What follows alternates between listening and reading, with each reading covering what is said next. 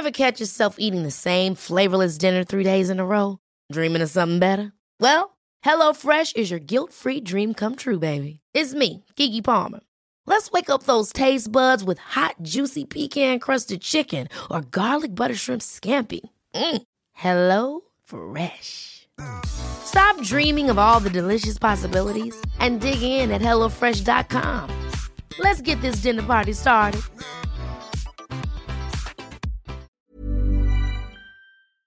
La diffusion est partie. Bonsoir, bienvenue dans le podcast Culture PG du lundi 21 octobre 2019. Nous sommes légèrement en retard, c'est de ma faute comme toutes les semaines. Euh, nous allons revenir sur euh, le match de vendredi contre Nice, puisqu'il y a quand même pas mal de choses à dire dessus, qu'on n'a pas fait de débrief pendant 15 jours de, vu qu'il y avait la internationale. Et ensuite, on va parler forcément du match contre Bruges de demain en Ligue des Champions, troisième journée. Nous sommes quatre pour le podcast de ce soir, outre vous sur le hashtag CulturePG Live, mais là je vois que les habitués sont pas encore là, mais il y a déjà du monde sur YouTube, donc bonsoir à tous. Nous avons Monsieur Martinelli qui normalement est en pleine forme. Salut. Nous avons Omar qui est là aussi en pleine forme. euh, Salut tout le monde. Et nous avons un petit nouveau, à savoir ce bon vieux Doumbé que vous pouvez euh, retrouver sur Twitter. euh, J'ai mis le, le lien sur le, la news de présentation du podcast. Bonsoir Doumbé. Bonsoir à tous. Ravi de t'entendre en tout cas et de t'avoir euh, chez nous, puisque bah, en plus c'est vrai que tu fais partie de ceux qui commentent régulièrement sur le live, donc vous voyez euh, du live à l'émission, il n'y a, pas grand chose des fois. Bon, on va attaquer tout de suite sur le programme du soir, le Nice PG de vendredi et pas samedi, excusez-moi. Donc, victoire 4-1 des Parisiens à l'Alliance Riviera, but 2 Di Maria 15e, 21e, réduction du score d'Ignatius Ganago à la 67e et finalement Paris qui creuse la différence en toute fin de match, but de Mbappé à la 88e et Icardi 91e. Victoire 4-1 donc sur le terrain de Nice, qui était une pelouse qui globalement, qui est une pelouse qui réussit globalement très bien au PSG depuis des années. L'an dernier, Paris s'était déjà imposé 3-0 et puisque je me lance dans le pouls du match, euh, autant j'avais trouvé que l'an dernier Nice euh, s'était réellement euh, suicidé d'un point de vue tactique, autant cette année j'ai Bon, ils n'ont pas été bien bons à ce niveau-là, il faut, faut quand même le dire, mais je, trouve qu'on a vu vraiment une belle rencontre des Parisiens. J'en attendais pas grand-chose avec la trêve internationale, les mecs qui étaient rentrés à pas d'heure, euh, les absents, et tout ça, tout ça. Et finalement, je trouve qu'on a vu un bon, voire un très bon PSG vendredi soir, notamment pendant une heure. Bon, alors après, on relance complètement le match de façon stupide euh, sur cette erreur, ou enfin sur cette erreur, sur ce but où il y a les combien, quatre erreurs consécutives. Ou enfin bon, j'aurais même pu les compter tellement il y en a, mais globalement une, euh, une belle partie. Je pense notamment à la première mi-temps où le PSG rentre à 2-0 à la pause. Ils auraient pu rentrer à déjà 3-4 euh, 3-4-0 facile. Bon, arrive ensuite donc ce fameux but, puis la double exclusion qui, bon, euh, enfin bref, Leandro Paredes a, été un joueur intelligent quand les Niçois ne l'ont pas été beaucoup, on dira. Puis la fin de rencontre qui est un peu plus anecdotique, à, à 11 contre 9 avec une équipe en face qui avait complètement abdiqué. C'était sûr que ça allait se finir comme ça. Enfin, pas sûr, mais c'était assez probable. Surtout quand le PG commence à faire rentrer des Mbappé et tout ça, ça, aide pour faire la différence. Mais donc, au final, ouais, une rencontre que j'ai bien aimée. Euh, ça n'a pas toujours été le cas à l'extérieur de voir le PG euh, ouvrir vite le score et, faire le match qu'il a envie de faire. C'est pas si courant. Je trouve que euh, par rapport à des rencontres qu'on a mal abordées ou pas très bien abordées, là, Paris a toujours été dans le bon ton. enfin, pas toujours, non, justement, mais d'entrée était dans le bon ton et ça a permis de faire vite la différence pour ensuite pouvoir un peu bah, se permettre de gérer ce, temps faible à l'heure de jeu. Voilà, euh, Mathieu, Omar, Doumbé pour compléter ce pouls du match avant qu'on attaque un peu plus la- l'aspect collectif et la valeur à donner à cette euh, performance. Qui veut compléter? Allez Mathieu, tu commences, tu as l'habitude. Mathieu s'est barré visiblement. C'est magnifique, ça commence bien. Mathieu, m'entends-tu? Non, il, il est là, moi je l'entends. Ah, bon, bah alors c'est déjà chez moi que ça commence. Euh, C'est pas Je l'entends pas non plus. Ah, mais que il y a que euh, Omar qui entend Mathieu, c'est fabuleux. La technique est au top. Bon, Omar, vas-y pour, pour- pour compléter le pouls du match. Vas-y, je t'en prie. euh, euh, du coup, euh, Nice et, Nice et Paris avaient démarré en- avec des systèmes qui étaient train et Paris dans un espèce de 4-2-2-2. Euh, un très très bon premier quart d'heure euh, du PSG où il y a euh, beaucoup de situations offensives bah, de, grande qualité avec bah, le, show de Di Maria qui met vraiment deux buts, notamment le deuxième, qui sont, qui sont extraordinaires. On, les décrira un petit peu, mais vraiment le, deuxième est à, est à noter. Je trouvais beaucoup de prises d'initiative de Thiago Silva à la relance, notamment où il a pu trouver notamment Meunier et parfois Herrera dans des positions assez préférentielles qui n'ont pas toujours été exploitées. Mais en tout cas, un début de match euh, et vraiment 25 premières minutes du, du, PSG qui sont à classer parmi les meilleurs de la saison, euh, de très haute facture parce que très dense au niveau des courses, assez juste euh, au niveau technique.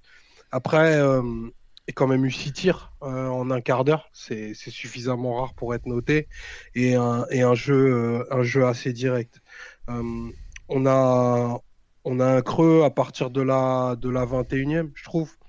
Euh, le moment où Nice essaye de, verticaliser un peu le match et, d'utiliser les espaces qu'il y avait entre, Paredes et Herrera, ça, a pu créer certaines situations, euh, un peu de doute et un peu de confusion avec des, situations à 3 contre 4 ou des 4 contre 3, euh, où ils ont pu utiliser, ils ont pu utiliser ces espaces-là.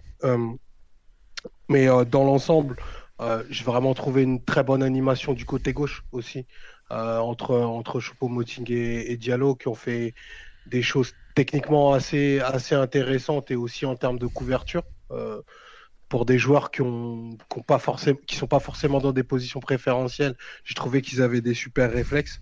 Ça c'est vraiment pour la pour la première mi-temps où je trouve que on, a fait les choses les plus notables du match. Après on, on entame moins bien la moins bien la deuxième on a un quart d'heure un peu difficile où euh, on n'arrive pas bien à mettre des actions en place, où, euh, Nice se crée des, meilleures occasions parce que l'entrée de Marquinhos, pour le coup, est, pas top au niveau, au niveau défensif et elle a un peu fragilisé euh, l'édifice.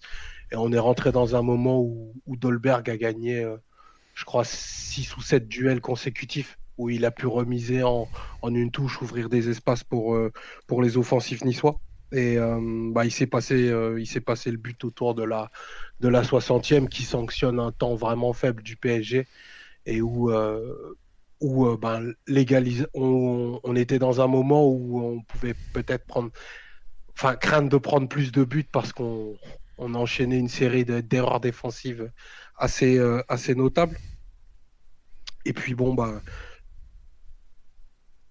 ensuite pour moi est pas pas très notable de la 70e à la 90e c'est c'est une exhibition et, les Niçois n'y sont plus et à partir du moment où tu fais rentrer Mbappé avec euh, de l'espace forcément euh, il va faire des décisions et des et des différences qui sont irrattrapables pour euh, n'importe quelle équipe de Ligue 1.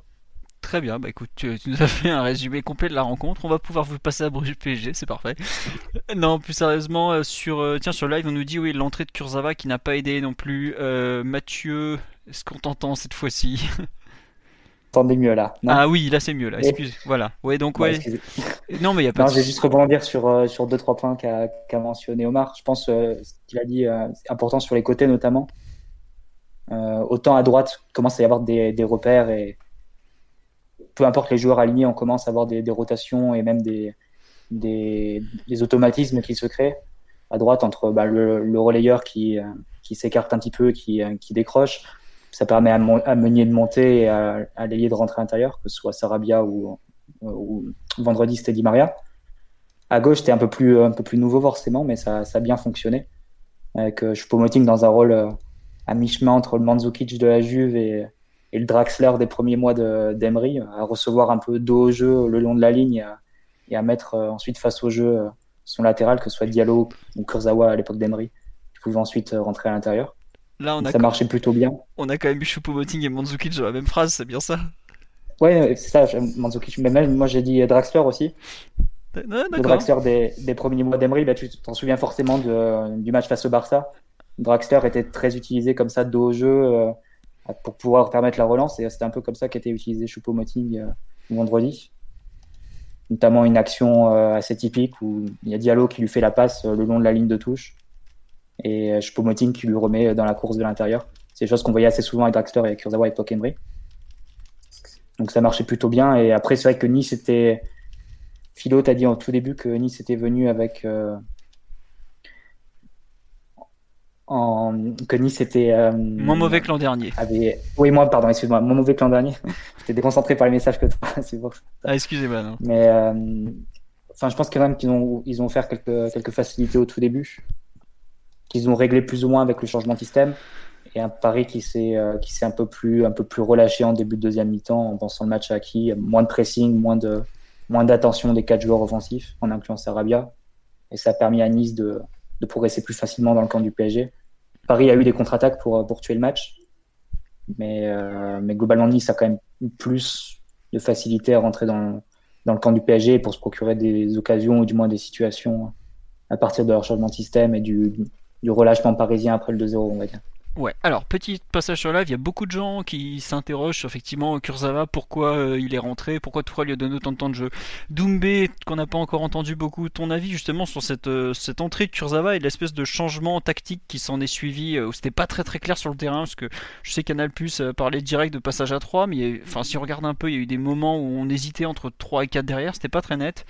Ton avis là-dessus justement sur cette entrée de Kurzawa et cet ajustement un peu de, tout touche je sais pas trop pourquoi il a changé, mais euh, je sais pas trop pourquoi, pourquoi il a changé, mais en fait l'équipe était déjà en fait euh, assez euh, avait déjà des problèmes avec l'entrée Marquinhos et on est passé à trois derrière. Et donc il restait plus que deux milieux. Et donc c'était beaucoup plus facile pour Nice en fait de percer le milieu et d'arriver sur les, la des défenseurs qui étaient pas vraiment prêts avec Marquinhos qui revenait du Brésil ou de Singapour, je sais pas. Singapour, Singapour. Donc en fait ça, ouais Singapour, donc ça, ça en fait ça L'équipe a encore été en plus en difficulté, même si c'est pas forcément Kurzawa qui a fait une mauvaise entrée, même s'il n'a pas été très très bon. C'est pas forcément son entrée qui a changé, c'est juste l'organisation. L'équipe était, perdue, était coupée en deux au final. En fait, ce que, euh, ce que Emery, non, ce que Tourelle a expliqué en conférence de presse, c'est qu'il a voulu euh, rajouter un joueur de côté pour resserrer Diallo dans l'axe parce qu'il trouvait qu'il y avait deux attaquants niçois, il voulait trois défenseurs centraux. Et en gros, c'est ce qu'il a, tenté d'expliquer. Il a dit ouais, mais euh, je pouvais pas euh, Marquinhos, il sait le faire quand il on, aurait pu rester à 4 derrière si ça a été Marquinhos le 6 parce qu'il sait s'intégrer en défense centrale, mais Paredes ne sait pas le faire. Mais après, j'avoue que l'entrée de Kurzawa, j'ai enfin, l'impression que Diallo, il a pas totalement abandonné son poste de derrière gauche. C'était franchement, c'était un peu le bordel pendant 10 minutes. Après, c'est comme tu dis, on jouait plus qu'à deux milieux. Mathieu a aussi insisté là-dessus. Vous pensez pas, enfin, finalement, c'est peut-être finalement ou double finalement magnifique. C'est pas le fait d'enlever un milieu qui nous a peut-être plus mis en difficulté que. Enfin, je sais pas ce que vous en. Je sais pas, Mathieu, Doumbé, si vous voulez compléter. Ouais, Mathieu En fin de match, on repasse à 4 d'ailleurs avec Marquinhos au milieu et on charnière Diallo, Diallo Kimpembe. Hmm. Mais ce qui est un peu incohérent, c'est que Nice est passé à deux attaquants juste après le 2-0 en fait. Ganago se, recentre et Lasmelou prend le, prend le côté droit, entre guillemets. C'était déjà un, 3-5-2 à la demi-heure avec euh, Claude Maurice et, et, euh, et Burner, l'ailier droit. Donc c'était les deux, les deux pistons et Lasmelou euh, côté droit, Cyprien et Danilo au milieu et, et devant Ganago et, et, euh, et Dolberg. Euh, donc voilà, est-ce que Tourelle, euh, Tourelle il pouvait déjà faire l'ajustement à la mi-temps, il n'a pas besoin de faire d'attendre à la 60e. Mais tiens justement, à la mi-temps, tu fais bien de parler d'ajustement à la mi-temps. Il en fait un pour moi d'ajustement à la mi-temps, c'est quand il, pour moi il a changé de poste Sarabia par exemple je trouve qu'il joue beaucoup plus en deuxième mi-temps Sarabia. Enfin, tu vois, au départ, euh, de euh, Omar, tu as parlé, je trouve, de 4-2-2-2. Pour moi, on était plus proche d'un 4-3-3. Et ensuite, euh, à la mi-temps. Ah, il parlait 4-2-2 pour Nice, je pense. Ah oui, ah oui, pardon, pardon, excuse-moi. Mais par contre, à la mi-temps. Non, non, non. C'est le 4-3-3 classique. Bah, bah, je trouve qu'il y, a eu, y a eu au moins 3 ou 4 systèmes en, première, en première période parce que au début du match, Di Maria et Icardi sont vraiment assez proches l'un de l'autre. Et puis, euh, peut-être que c'est le, fil du match qui fait que, que Di Maria sent que, que Sar va être en difficulté. Du coup, il excentre beaucoup sa position. Et du coup, euh, Sarabia rentre énormément, euh, énormément intérieur pour ce qui pourrait ressembler à, au, 4-3-3 dont, dont, tu parles là. Mais c'était, c'était assez modulable en, première période. Et c'est vrai que, par contre, en. Vas-y, moi. Allô Oui, non, vas-y, on t'écoute. Oui. vas-y, vas je t'en prie, prie, Mathieu. Il fallait le voir comme un changement de système, en fait. C'est juste qu'à droite, il y, a des rotations qui se font assez naturellement.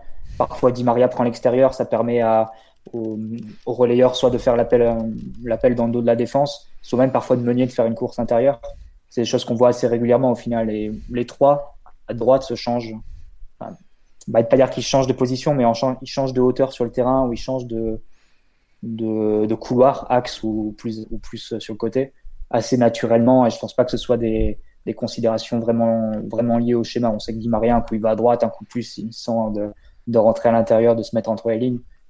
Je pense que c'est des choses plus naturelles que, que, que des changements euh, tableau noir en disant euh, Tourelle qui dit Di Maria va démarrer euh, très côté droit ou très à l'extérieur. Je pense c'est plus comment, comment le sent le joueur. Après, juste sur un 60e, après, on sait que c'est un entraîneur qui est très interventionniste. Donc, euh, parfois pour le meilleur, mais je sais que parfois pour le pire aussi. Ouais, mais juste, moi j'avoue que le, repositionnement de Sarabia, alors je pense qu'il le repositionne à la mi-temps parce que Sarabia perd un peu le fil de son match pendant euh, les 10-15 dernières minutes. Ce que tu dis, Omar, d'ailleurs, euh, savoir on est beaucoup moins bon après la 20ème. Enfin, on a un léger temps faible, avec notamment la Ganago qui commence un peu à faire mal côté droit et tout ça. Mais pareil, Sarabia disparaît un peu. Je pense qu'il tente de le remettre un peu dans son match ou de le, de le replacer à un poste à ce qu'il attend de lui. Mais euh, l'organisation de la seconde période, ouais, on a changé je sais pas combien de fois j'ai l'impression qu'au final, euh, autant la première période était, une, je trouve, une, une mi-temps collective dans le sens où tout le monde tournait ensemble, autant la seconde période a été vraiment complètement décousue. L'entrée de Marquinhos est franchement catastrophique. Il y a une personne sur la qui me dit Marquinhos a perdu ses repères en défense centrale à force de au milieu. C'est possible, mais il avait déjà été catastrophique avec le Brésil contre le, bah, le, Sénégal puis le Nigeria, où il est largement fautif à chaque fois. Là, l'entrée qu'il fait, elle est vraiment pas terrible non plus. Euh, mais pour moi, il n'y a pas qu'une question de repère. C'est peut-être que là, il y a peut-être aussi un contre-coup parce qu'il a eu un été euh, quand même. Euh, il a gagné la Copa América, il a pas eu énormément de vacances. Il a beaucoup, beaucoup joué depuis le début de la saison. Je pense que c'est le Parisien qui a le plus joué au final avec les, sélections. quoique non, Verratti doit être devant désormais. Il avait déjà eu ça en 2017 quand il revient du, des JO. c'est vrai, ouais. Il avait enchaîné Copa América, c'était. Bah, c'était 2016, ouais, c'est ça. Il a le mois, le mois horrible en novembre, un truc comme ça, il y a Areola, il y a Marquinhos et il y a c'est vrai. T'as raison, effectivement, il y a 3 ans, ça a été le même souci. Il faut que tu gardes ta touche à pied pour parler d'Oumé, je te rappelle. Ouais, c'est pas grave, on progresse, on progresse. Déjà, on entend tout le monde ce soir, donc euh, c'est pas mal. Euh, sur l'aspect un peu euh, collectif, puisqu'on est dessus, qu'est-ce que vous avez pensé un peu de ce, Moi, je voudrais revenir sur le milieu qui a été aligné. Donc, déjà, on n'est pas d'accord sur l'organisation, enfin, la forme qu'il avait, à savoir moi, derrière ma télé, je vois Paredes en, en sentinelle, normal. Herrera relayeur droit et Sarabia qui est une sorte de, faux, relayeur qui, pousse très très haut ses actions. Vous, enfin Mathieu par exemple, tu vois ça toi aussi ou, pas du oui, tout? Non, c'était le 4-3-3 euh, très classique des, dernières semaines qui était aligné. Après l'interprétation, forcément, Sarabia joue pas de la même façon que Verratti. C'est pas un remplacement poste pour poste euh, de l'italien. Donc euh, forcément, il a une, une façon d'interpréter le poste plus offensive, plus à se mettre entre les lignes plus à compenser les éventuels déplacements de Di Maria euh, quand il allait plus sur l'extérieur, etc., etc. même à prendre le côté gauche quand, quand Choupo-Moting rentrait. Enfin, tu, peux, tu pouvais voir ce genre de, ce genre de, situation, forcément que tu ne vois pas avec Verratti. Donc, euh, pour moi, l'organisation a été la même. Après, comme les joueurs ne sont pas les mêmes, euh, l'interprétation est forcément différente. Ouais, mais c'est vrai que c'est intéressant, je trouve, de voir Sarabia dans un poste plus axial. Et d'ailleurs, je trouve qu'il était bien meilleur, assez bas, enfin entre les lignes, comme tu dis, entre milieu et l'attaque, qu'en seconde période où il, s'est retrouvé plus haut. Et on a revu un peu le, le mauvais, enfin les mauvais côtés de Sarabia qu'on a vu depuis le début de la saison. Euh, Doumbé justement sur cette organisation du milieu, la façon dont Sarabia a joué par rapport aux deux autres, le, le positionnement un peu euh, beaucoup plus dans la compensation de Herrera. T'as as trouvé comment cet équilibre du milieu un petit peu? Euh, j'avais très peur au début à, de la compo et euh, finalement ça, ça, s'est très bien passé. Et je crois qu'il y a Herrera, Herrera qui est en The qui a dit que euh, il y avait une vraie volonté de ressortir par les côtés et ça s'est bien vu genre dans les 25 premières minutes avec les échanges entre Di Maria, comme a dit Marty, entre Di Maria, Meunier et Herrera. Et il y a même eu des échanges entre Sarabia et, et Choupo-Moting qui ont été bien pensés et qui ont permis à l'équipe d'avancer. Genre la première occasion de Icardi, celle où il est hors jeu, bah, c'est genre Herrera qui est, Sarabia qui est très proche de Choupo-Moting qui, lui permet de, de centrer pour euh, Icardi. Ouais, c'est vrai que effectivement, c'est Herrera qui avait dit ça. Il fait des discours d'après-match de, de conférence de presse d'ailleurs. C'est marrant. Il y a des, on voit qu'il y a des joueurs qui sont plus ou moins à l'aise devant les, les médias et lui, euh, c'est clairement un, type qui est complètement à l'aise. Il fait des analyses. Il, me rappelle un peu euh, ce que racontait Gourcuff euh, après les, les matchs. Donc c'est assez marrant, je trouve, la façon dont il parle. Effectivement, c'est lui qui dit ouais, on va sortir par les côtés. Et c'est marrant parce que je trouve qu'en fait, on a fait un système complètement asymétrique, à savoir tu avais euh, Diallo qui montait pas beaucoup parce que c'est pas un joueur offensif, qui en, l'occurrence je pense sécurisait le couloir pour Sarabia et Choupo-Moting qui eux pour le coup se projetaient beaucoup et côté euh, opposé donc à droite tu avais Meunier qui montait Herrera qui servait plus de, rampe de lancement et de couverture, et au contraire Di Maria qui lui était euh, full créativité et qui, qui faisait un peu tout ce qu'il a envie de faire. C'est pas si courant, je trouve, de, voir euh, le. Enfin, si c'est forcément courant parce qu'il y a qu'un Verratti qui joue côté gauche et que c'est Guy en face, de, enfin, l'autre côté. Mais je sais pas, j'ai bien aimé cette alternance un peu de, profil. Je sais pas, Mathieu ou Omar, ce que vous en avez pensé? Bah, Je pense que tu regardes les 20 premières secondes du match. Hmm. Pour rebondir un peu sur ce que tu disais euh, sur Herrera et les relances du PSG le PSG essaye de sortir à droite, puis essaie de sortir à gauche, et tu vois tout de suite les deux façons dont il va s'y prendre, et c'est deux façons très différentes. Avec d'un côté Meunier qui monte tout de suite très haut, Herrera qui, décroche, qui, qui va un peu vers la droite, prendre cette position de fou latéral entre guillemets, et Di Maria qui se met entre les lignes. Le ballon euh, retourne vers Navas et va ensuite vers la gauche. Et cette fois, tu, euh, on essaie de sortir, mais cette fois avec Choupo-Moting vraiment euh, collé à la ligne et qui joue ensuite de, dos au jeu pour, pour permettre de, de trouver soit Diallo, soit Sarabia de face ensuite. Donc c'est vraiment les deux, les deux façons dont on a voulu sortir le ballon, euh, qui étaient différentes d'un côté et de l'autre, qui étaient illustrées dès les 20 premières secondes de, jeu par les, euh, sur la première action du match, au coup d'envoi. Donc c'était assez, assez lisible de la part du PSG, mais qui a plutôt, enfin ça a été fonctionné, ça a fonctionné de façon assez, assez correcte. Il faut dire que Nice, dans, leur espèce de 4-2-3, 4-4-2 avec Les Melou en soutien de, de Dolberg au tout début, on a rapidement vu que Danilo euh, et, Cyprien allaient avoir du mal à gérer les, triangles sur les côtés.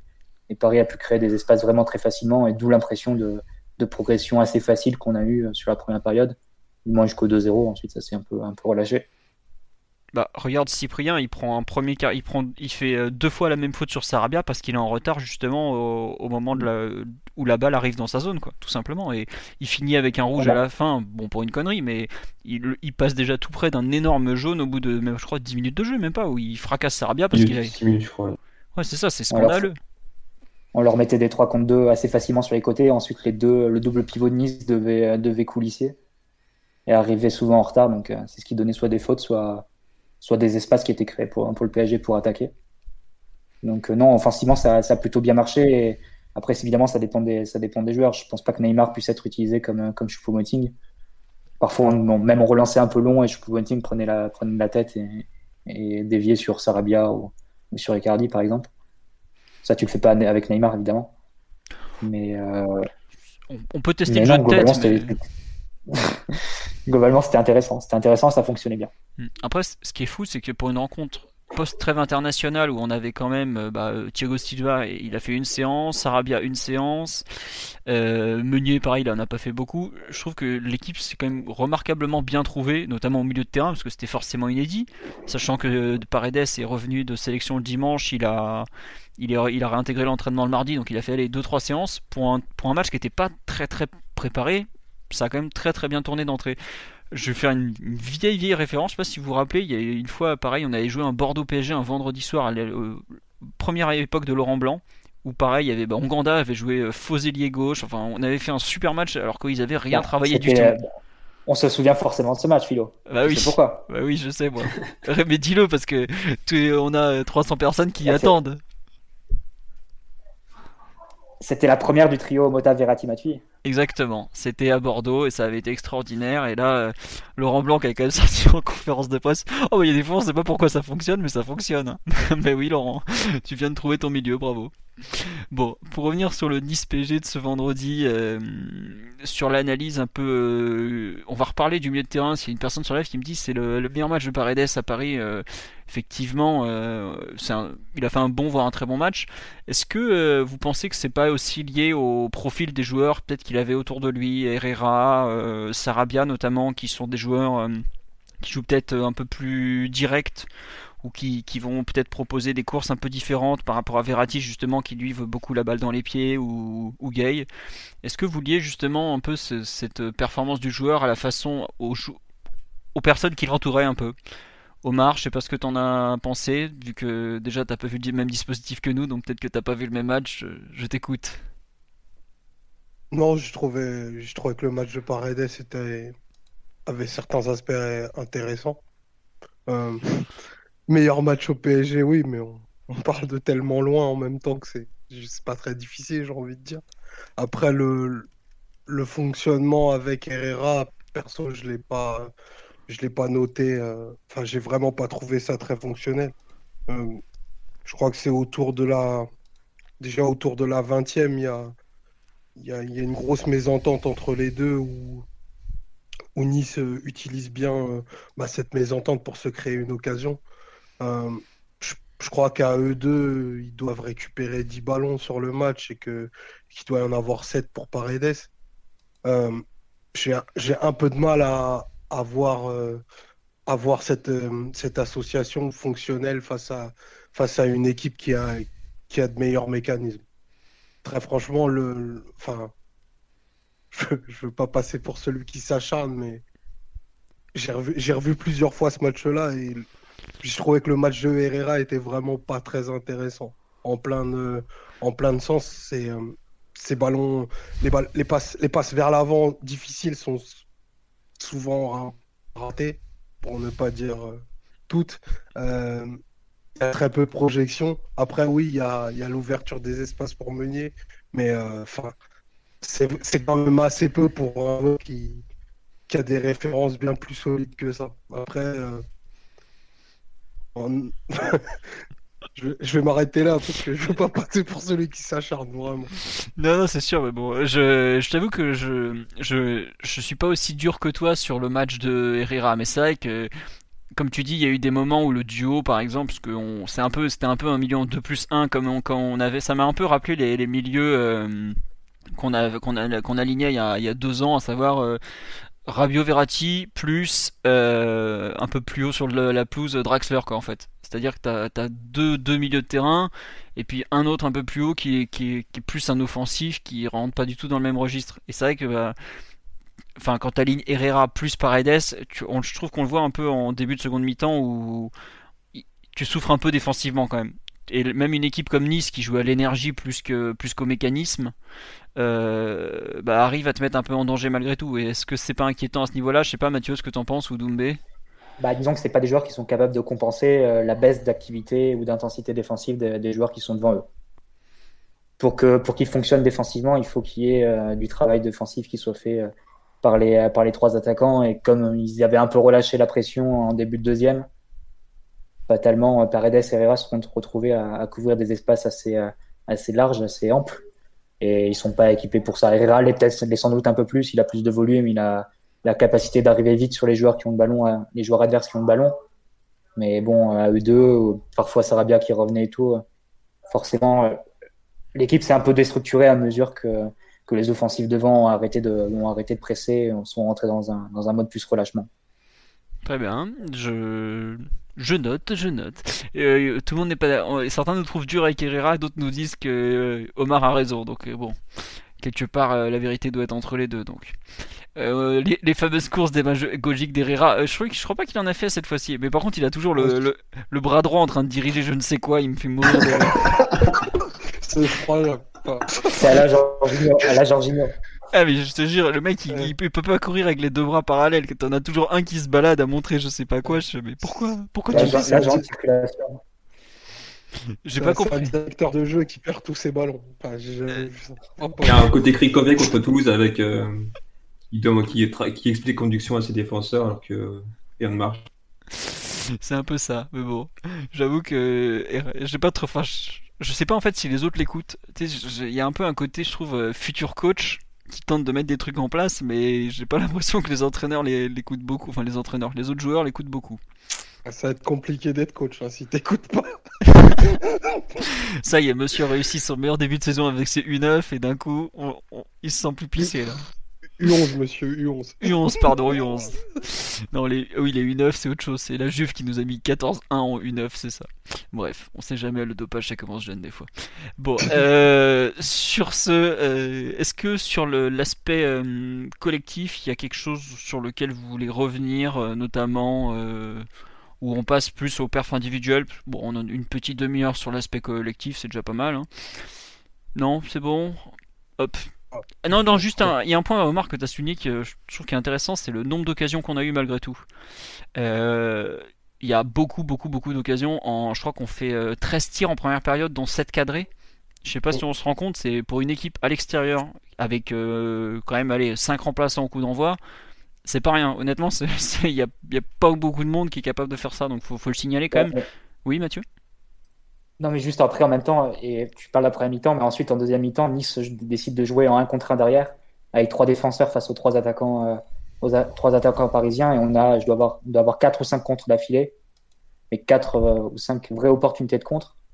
On les joue pas tous très très bien, donc il y a aussi une marge de progression à ce niveau-là, au niveau de la création d'occasions et de la finalisation aussi. Ah non, clairement, mais tu vois, il y a eu pas mal de matchs depuis le début de la saison. Je trouve à l'extérieur, on n'a pas forcément eu beaucoup, beaucoup d'occasions. Bon, Bordeaux, ça allait déjà un peu mieux, mais par exemple, je crois qu'à Metz, on n'a pas beaucoup d'occasions. Alors que pareil, c'est une équipe un peu alternative où on a du Choupo-Moting devant. Enfin, tu vois, t'as, as, une équipe qui est pas complètement finie. T'avais du Aouchiche titulaire et tout. Là, pour le coup, euh, tu peux être en position d'avoir, mais, enfin, déjà à 2-0 à la mi-temps, t'es bien, mais tu peux vraiment avoir tué la rencontre définitivement dès la mi-temps, quoi. Je me souviens à Bordeaux, par exemple, on fait un très bon match défensivement, bien meilleur que ce qu'on a pu faire ce, week-end. Et euh, pourtant, tu as pas autant d'occasions euh, en ta faveur. Là, après ça, Nice défend très très mal. Et enfin, on a parlé de Di Maria en vitesse, mais il a immédiatement vu que Sarr était un point faible. Et alors là, il n'y a pas eu photo. Hein.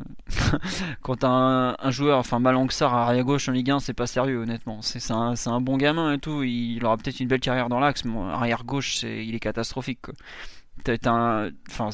C'est une porte ouverte dans ta défense que tu peux pas combler, même si le Nice passe après, euh, justement, il passe à 3, enfin même plutôt à 5 derrière pour arrêter le massacre, mais c'était trop tard. Et le, tu peux pas, enfin, quelque part, on a eu beaucoup d'occasions, c'est vrai, mais c'est vrai que tu as aussi une, euh, une équipe en face qui est tellement juste en, termes de qualité individuelle d'un point de vue défensif que tu peux pas en avoir moins, je trouve. Enfin, tu sais pas si tu peux toujours en avoir moins parce que tout le monde n'est pas André Di Maria est capable de, créer des occasions à l'appel comme il l'a fait. Mais tu as quand même. Euh, on a très bien su, je trouve, identifier les points faibles adverses et c'est aussi grâce à ça qu'on a autant d'occasions. Mais il faut quand même les, il faut quand même les souligner. On me demande sur live, est-ce que vous avez prévu de parler des cartons rouges? Oh, Franchement, l'arbitrage, euh, on, laisse ça à d'autres. Hein. C'est pas trop notre délire en tout cas. Et c'est vrai qu'on nous signale qu'on a su créer du jeu sans Verratti à l'extérieur. C'est pas si courant et globalement, c'est vrai que on s'est pas dit à un moment qu'on avait besoin de Verratti, ce qui est déjà plutôt une bonne chose. Même si, bon, évidemment, tu le fais rentrer, peut-être qu'on l'aurait fait rentrer à 2-1 si on était resté en 11 contre 11 pour tenir le ballon, mais c'est quand même plutôt une bonne chose de ne pas avoir besoin de faire rentrer ton joueur clé, euh, enfin ton joueur clé du milieu, j'entends, à, tous les matchs. Bon, je vous propose d'avancer, de passer aux performances individuelles. Sur qui voulez-vous euh, commencer, messieurs? Si je... Par, respect de ce sport, il faut parler d'Angel Di Maria en premier. D'Angel, pardon. Angel. Di Maria en premier. Angel, euh, grand, grande jugador. Ah, ça. Vas-y, je t'en prie, parle-nous de Di Maria, Omar. Tu es sous le charme encore. Non, mais c'est même plus le, le charme. Les, les, les 20 premières minutes qu'il a fait, vraiment, de, de, l'engagement à la, à la 20e minute, c'est enfin, hors du temps, quoi, sa prestation. Il y a. Je crois qu'il rate une seule touche de balle en, en, 20 minutes. C'est après avoir fait euh, un truc totalement extraordinaire. C'est quand il enchaîne euh, euh, contrôle, contrôle avec le pied en porte-manteau, comme dirait Jean-Michel Larquet. Dribble sur la reprise d'appui, il la pousse un peu trop il met dans le vent euh, mais d'une façon euh, insolente et il la pousse trop en touche. Et après, euh, il y, a, les deux buts, il a les deux buts qu'il met. Le premier qui est, extraordinaire parce que c'est une, action où il y a juste quatre touches de balle et on traverse tout le terrain. entre, entre la passe de Thiago Silva, la remise d'Icardi, les deux pas de réajustement qu'il fait pour pouvoir enrouler le ballon. Vraiment, ça a l'air de rien, mais le faire à cette vitesse et à cette précision, c'est juste extraordinaire. Et euh, le, deuxième but, je pense que ça, ça, directement pour le trophée Pushkas, c'est juste extraordinaire. La double, il prend deux fois l'information avant de faire un geste qui est, qui est l'opposé de ce qu'il faut faire parce que c'est, c'est vraiment la solution la plus compliquée. Donc il fait, il fait ce petit chip là et il, il pose le ballon à un endroit mais juste irréel. Vraiment, quand on fait un focus sur ces, sur ces 20 minutes-là, enfin, c'est beau de voir un joueur euh, dans cette plénitude. Il a l'air. Euh, je trouve que plénitude est le bon mot pour le coup. Merci, Philo. Je, suis... je rajouterais même sur plan... sur, euh, pour abonder dans ton sens sur la plénitude, même sur le plan physique, tu le vois bah, typiquement sur le deuxième but, avant le toucher technique fantastique à la fin, c'est quand même un appel dans, le dos, un appel en profondeur. Et c'est euh, vraiment une constante sur ces matchs euh, récemment à Di Maria. Tu le vois vraiment euh, être une menace dans la profondeur, comme il l'était, comme il était autant du Real, par exemple, ou du Real de Mourinho et les, fameuses contre-attaques. Et on pensait que le joueur allait plutôt évoluer sur ces dernières années comme un joueur vraiment entre les lignes de création et de dernière passe. Mais tu vois, même sur les derniers, derniers matchs, dernières semaines au PSG, comme une vraie menace dans, dans, le dos de la défense dans, par ses appels. On l'a vu face à Galatasaray notamment.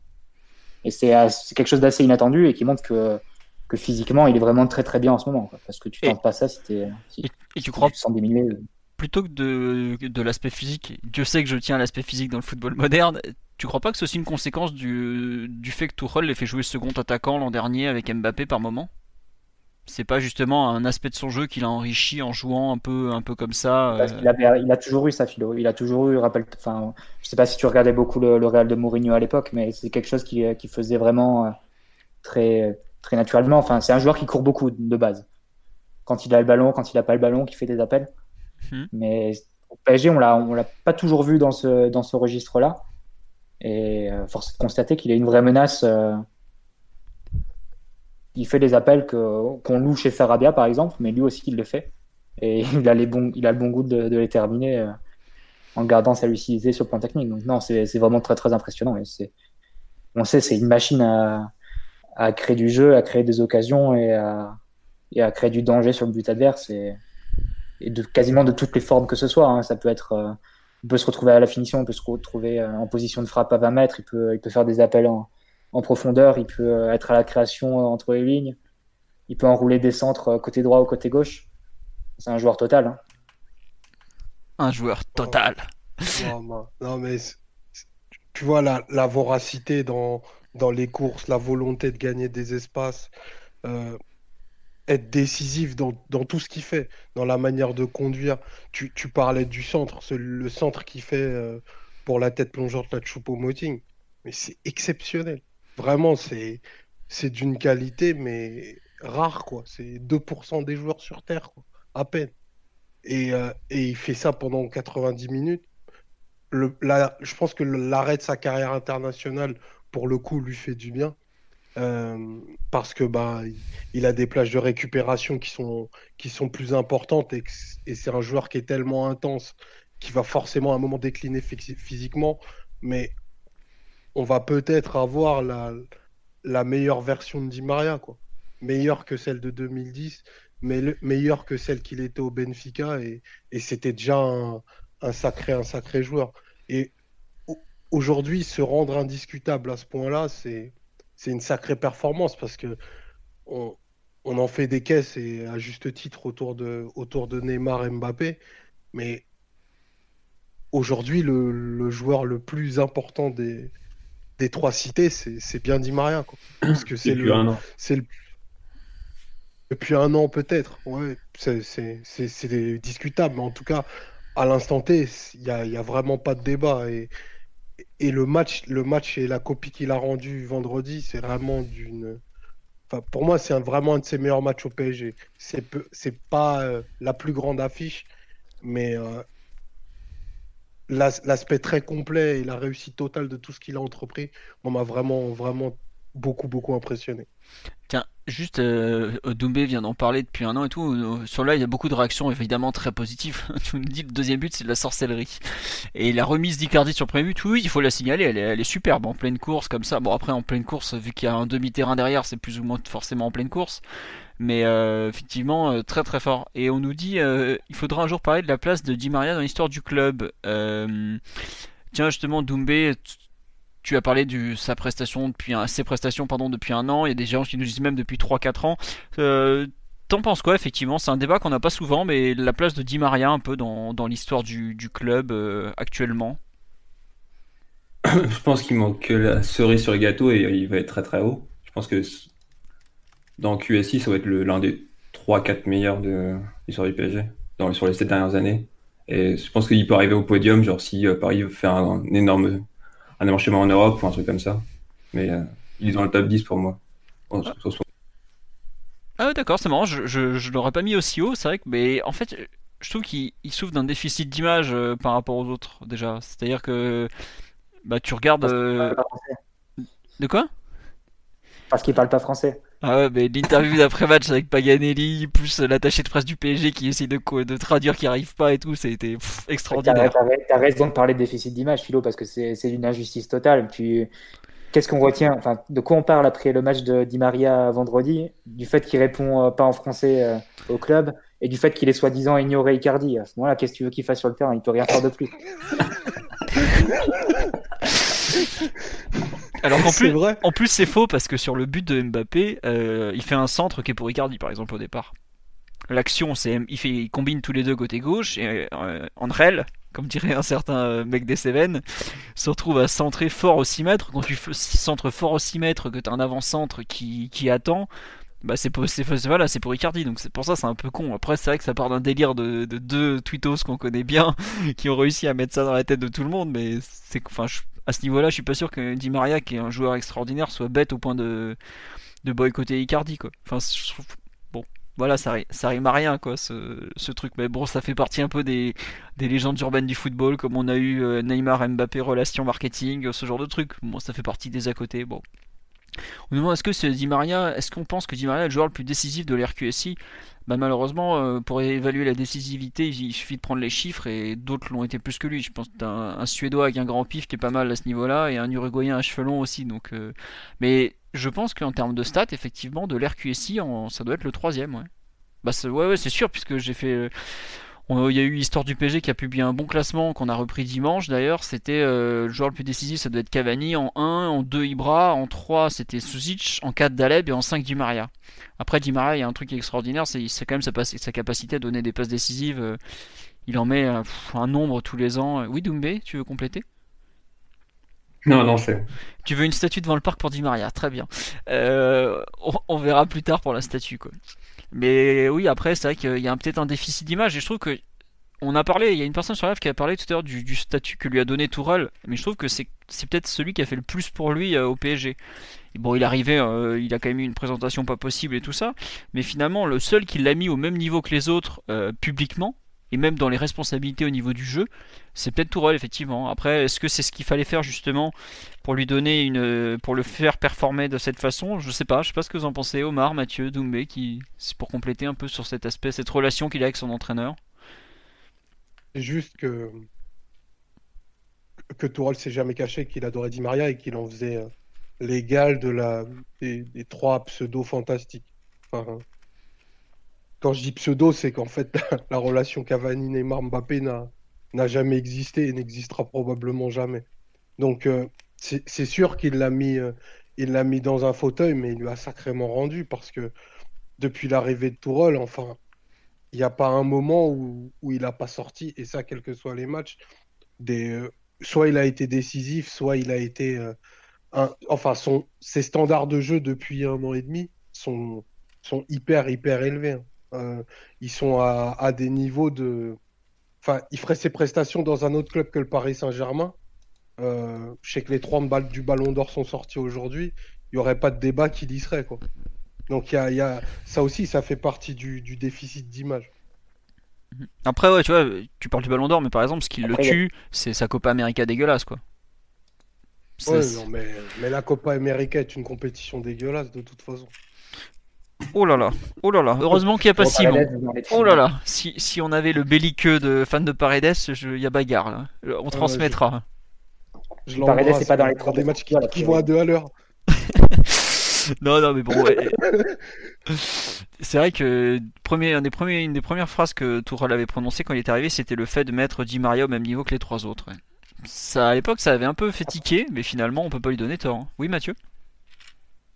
Après, c'est peut-être un petit peu à relativiser, Philo, parce que toi, il avait pas trop le choix l'an dernier, quoi, quand tu regardes l'effectif. C'était euh, presque obligatoire d'aligner les quatre en même temps, parce qu'il n'y avait pas de milieu de terrain de toute façon pour compenser. Donc, euh, il y a eu un peu, euh, c'était un peu les deux, les deux façons. Je pense que Blanc aussi a été important, a été important pour, pour Di Maria, parce que c'est le premier qu'il a vraiment utilisé dans un rôle vraiment créatif entre les lignes côté droit même côté droit, à droite. C'est bien. Hein, peut-être le premier match où il, avait joué à, ce poste-là, je crois que c'était face à Saint-Etienne. On avait dû gagner un 5-0, comme on gagnait souvent face à Saint-Etienne. En fait, ça a légèrement coupé, on ne sait pas de quel poste tu parles. ah, pardon, non, je disais à droite entre les lignes. Euh, à la création sous Laurent Blanc. Ah oui, oui, oui. Je pense qu'il a, eu, un rôle assez important aussi dans, la reconversion du joueur parce qu'avant là, c'était pas vraiment ce type de joueur là. c'est un joueur plus direct plus euh, courir et contre-attaque finalisée. C'était un, peu plus un ailier à l'ancienne, hein, tout simplement. Bah, à l'ancienne à Benfica, quand il jouait euh, sur son pied naturel à gauche, euh, au Real, il jouait, il jouait plus à droite, enfin faux pied. Et Blanc, il, il le réaxe un peu entre les lignes, un rôle vraiment créatif. bah, c'est ce qu'on voit face à Chelsea, face au Real au, retour notamment, où il fait des très très beaux matchs. Donc c'est un peu les, je pense qu'il y a déjà une reconversion qui s'opère sous, blanc euh, en termes de, profil du joueur. Que pour euh, nuancer un peu le fait que Tourelle a été l'entraîneur le, plus important pour Di Maria au PSG. Oui, après c'est vrai qu'on nous rappelle effectivement qu'au départ il a tenté d'en faire un piston quand on avait lancé la défense à 3 contre Angers qui avait été un massacre. Ah oui.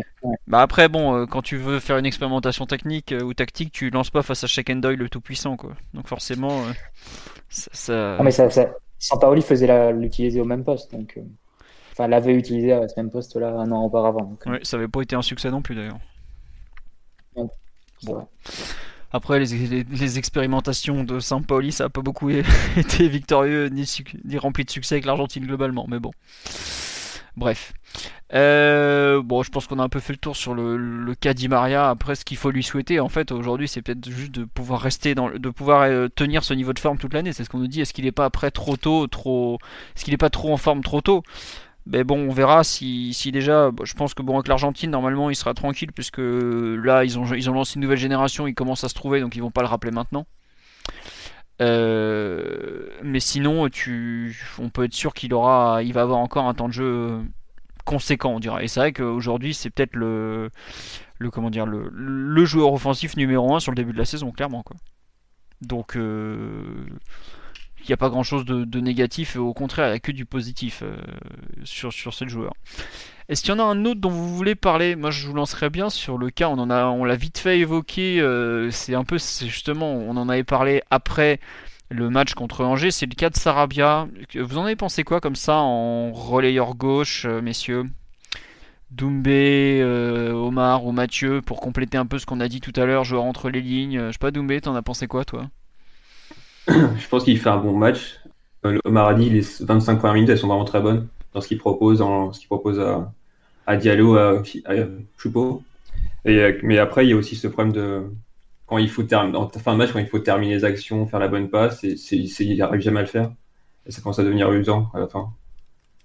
Et, euh, donc, il va perdre. Euh, et là où les autres vont revenir, il va perdre en fait.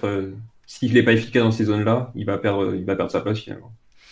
Et vous pensez pas justement que ce poste de relayeur gauche, quand les autres vont revenir, parce que là, ça y est, ils sont tout proches. Hein, il y a il comment dirais-je, il y a, il y a, bah, Cavani, Icardi, Mbappé, Di Maria, ça, y a, il y a quatre joueurs offensifs déjà. Bon, alors après, c'est sûr que c'est pas Icardi et Cavani qui vont le concurrencer beaucoup pour les postes sur les ailes, mais je pense que bah, Draxler n'est plus très loin du retour non plus.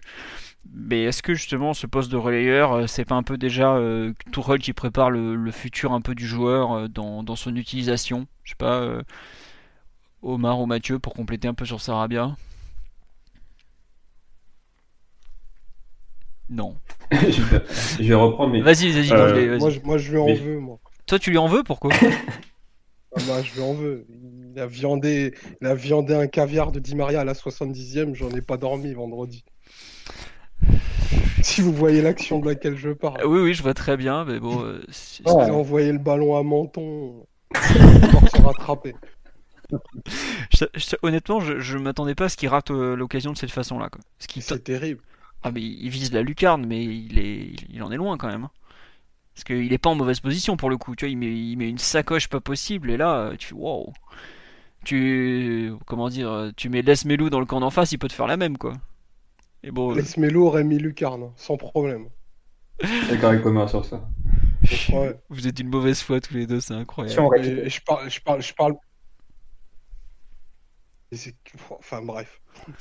Amouma aurait mis la lucarne aussi, sans problème. Bon Mathieu, toi qui fais preuve d'une mauvaise, foi moins marquée, à part quand ça concerne l'Italie, je t'écoute. Positionnement, Philo?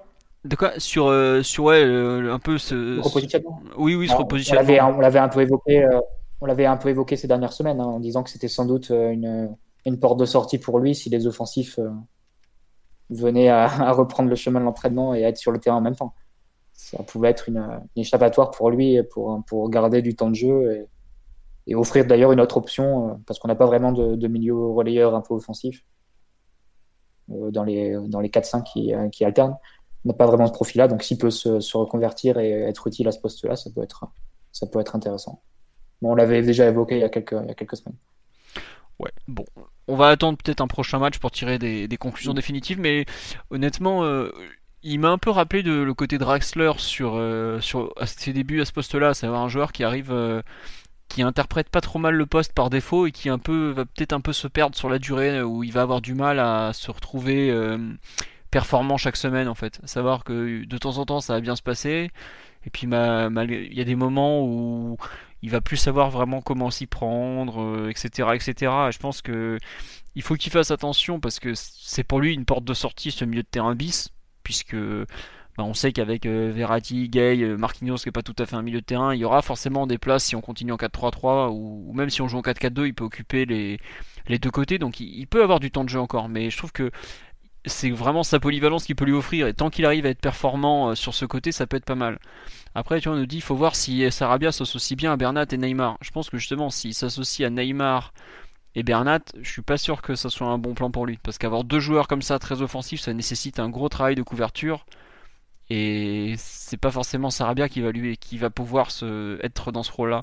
Si euh, Tourelle met justement un, un, joueur comme Diallo arrière gauche, je pense que c'est par rapport au fait que devant lui, il y a deux joueurs qui n'ont pas forcément une grosse culture de défensive. C'est alors Choupo a largement fait le taf défensivement, hein, d'ailleurs, faut, faut le souligner.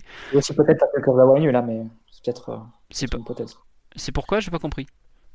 Peut-être aussi parce que Kurzawa est pas présentable sur un terrain de foot. Ah oui, aussi, oui. Oui, non, mais tu vois, enfin, quand tu mets deux joueurs, euh, enfin, quand tu joues avec un 8 qui s'appelle Sarabia, où tu sais que défensivement, bah, tu, tu pars un peu dans l'inconnu malgré tout. C'est pas méchant, hein, c'est un, peu l'inconnu. Tu as peut-être plus intérêt à, assurer avec un joueur qui sait un peu mieux défendre comme Diallo, qu'avec Kurzawa qui a déjà du mal, qui, enfin, qui a déjà du mal à attaquer en ce moment. Alors la défense, on n'en parle même pas, quoi.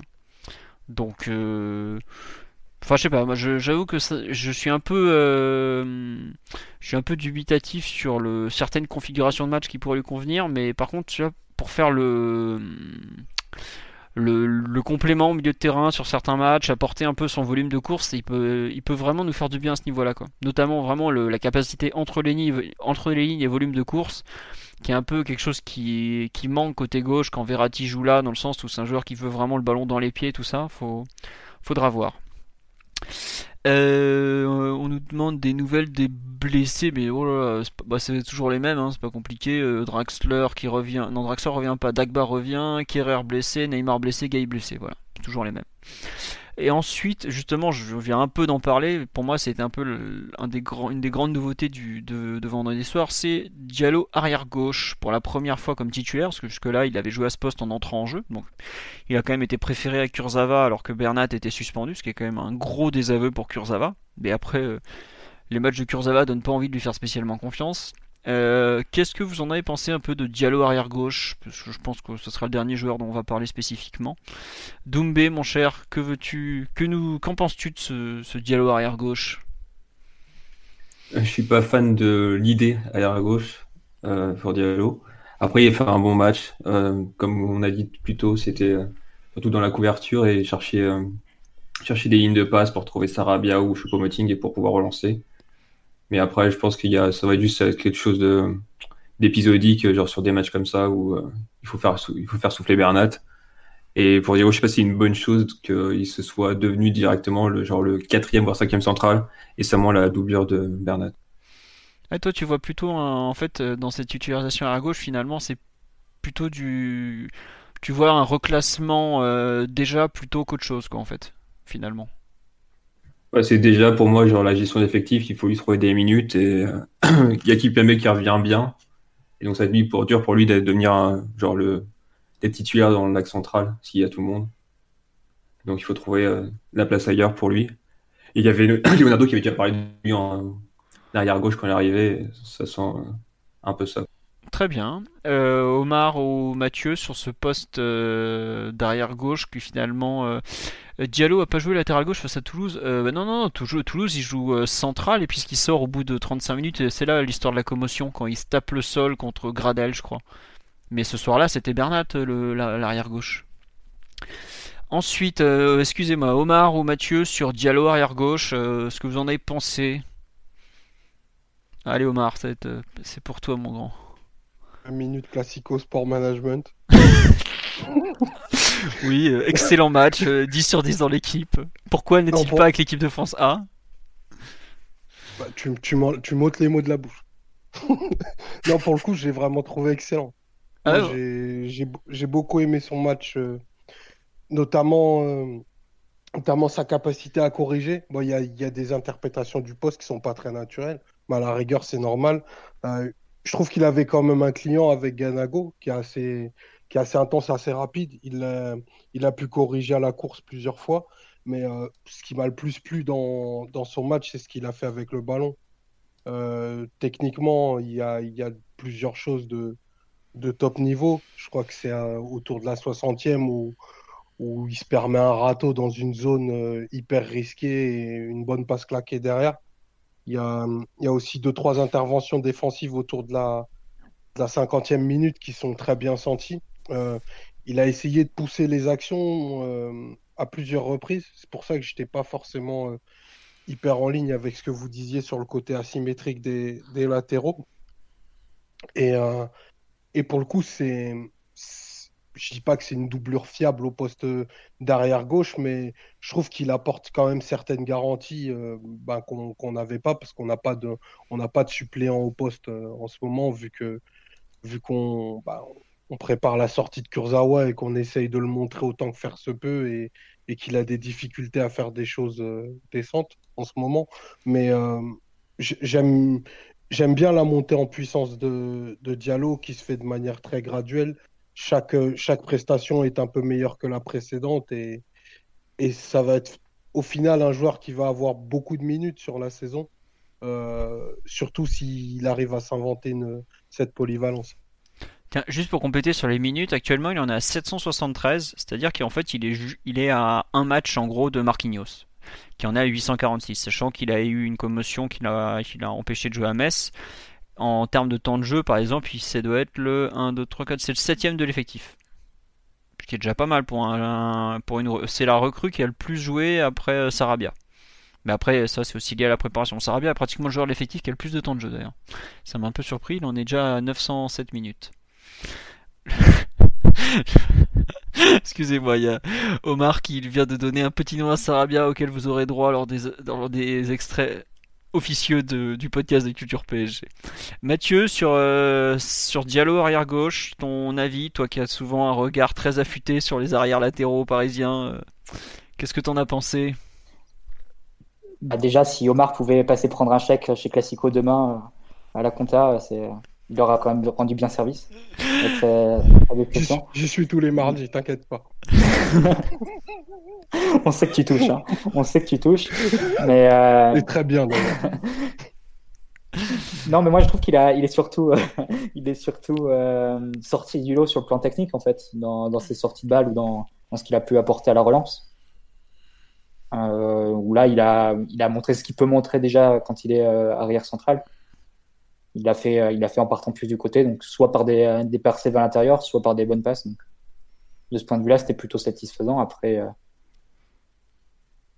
sur, le, sur le but de, sur l'action du but de Nice, le 2-1, c'est pas lui le premier fautif, bon, il, est quand même dans la chaîne. Et ce qui est, ce qui est jamais très, très rassurant sur, sur nos défenseurs en général, mais bon. Mais non, sinon, un match très positif dans l'ensemble. Et bon, je vous rejoins, sans parler, on, on, commande jamais les notes de l'équipe euh, ici, mais bon, c'est vrai que 4 sur 10, c'était quand même un peu. Euh, c'était un peu dur quand même. Ouais, ouais. après, moi je trouve qu'il y a des. on a parlé à un moment là concernant Marquinhos d'un éventuel manque de repères en défense centrale après avoir joué au milieu. Et je trouve que pour le coup, Diallo manque de repères en arrière gauche et que ça, ça va contre lui. Euh, normalement, il y a eu des actions qu'il a. Oui? Je pense vraiment que cette histoire de repère, elle est, importante parce que ah, ah. déjà pour Marquinhos. Ah, pour Marquinhos, non. Dernier, pour Marquinhos, j'adhère pas du tout. Marquinhos l'an dernier, il alternait, il alternait très facilement, donc je vois pas pourquoi cette année ça changerait. Euh, oui, non, non, mais. Et Diallo, il a fait, une, il a fait une demi-saison arrière gauche quand même. Ouais, il a fait une demi-saison arrière gauche. un peu moins avec Dortmund parce qu'à un moment c'était Hakimi qui jouait à gauche et tout, mais enfin, il a quelques matchs, mais je trouve qu'il y a des moments où on voit qu'il manque encore de pratique. Il y a des moments notamment où il, il, se positionne en fait un peu comme s'il jouait un central alors que bah, c'est pas le cas, ta, gestion de l'espace est différente. Et je trouve qu'il a vraiment de la marge à ce niveau-là. Mais par contre, ce qui est, j'aurais préféré le voir euh, peut-être euh, moins, moins doué euh, avec le ballon, même si bah, Bon voilà, il va pas balancer des sacoches devant alors qu'il peut, qu'il peut faire mieux. Hein. C'est bien d'utiliser ses qualités. Mais il y a, par exemple, il y a deux actions. Bah, le but, il est en difficulté notamment, et il y a l'action en première période de Ganago. J'aurais préféré, par exemple, qu'il soit un peu plus tranchant défensivement et peut-être un peu moins bon avec le ballon offensivement. C'est le seul reproche, histoire en fait de se diriger carrément vers vers un un opposé entre les deux arrières latéraux qu'on va avoir à gauche, je pense, pour le reste de la saison, à savoir Bernat qui est plutôt très fort avec le ballon, mais est bon devant et pas extraordinaire derrière. Là, j'ai un peu, enfin, en gros, j'ai un peu l'impression de voir un Bernat, à savoir, euh, enfin, un Bernat version défense, à savoir, euh, bah, il n'est pas totalement mauvais offensivement, comme Bernat n'est pas une catastrophe défensive. Bon, même si certains dans, ce podcast vont hurler à la mort, mais il n'est pas non plus euh, impassable défensivement non plus, quoi. Tout comme, enfin, je trouve par exemple que une personne, un, défenseur latéral comme Maxwell, qui a pas du tout la qui a moins de culture défensive que Diallo par définition, puisque bah, Maxwell reste un ancien ailier qui, est descendu au fur et à mesure des années, hein, bah, aurait probablement mieux défendu certaines situations. Alors après, je suis en train de le comparer à la crème de la crème euh, sur le poste de le poste d'arrière gauche au PSG. Mais voilà, un peu, je suis un peu, j'ai vu deux trois positionnements, des façons de lire des actions qui m'ont qui m'ont paru un peu douteuses et qui pour le coup je pense sont facilement corrigeables parce que c'est clairement un joueur intelligent qui est complètement capable de s'adapter euh, au contexte et à prendre en compte les, changements à effectuer. Donc pour ça c'est plutôt bon signe. Mais effectivement ouais comme, euh, comme tu l'as dit Omar je crois c'était c'est un joueur qui va avoir je pense beaucoup beaucoup de temps de jeu dans dans l'année en cours, dans la saison à venir, et qui est déjà en cours d'ailleurs, parce qu'on est au quart de la saison pratiquement déjà.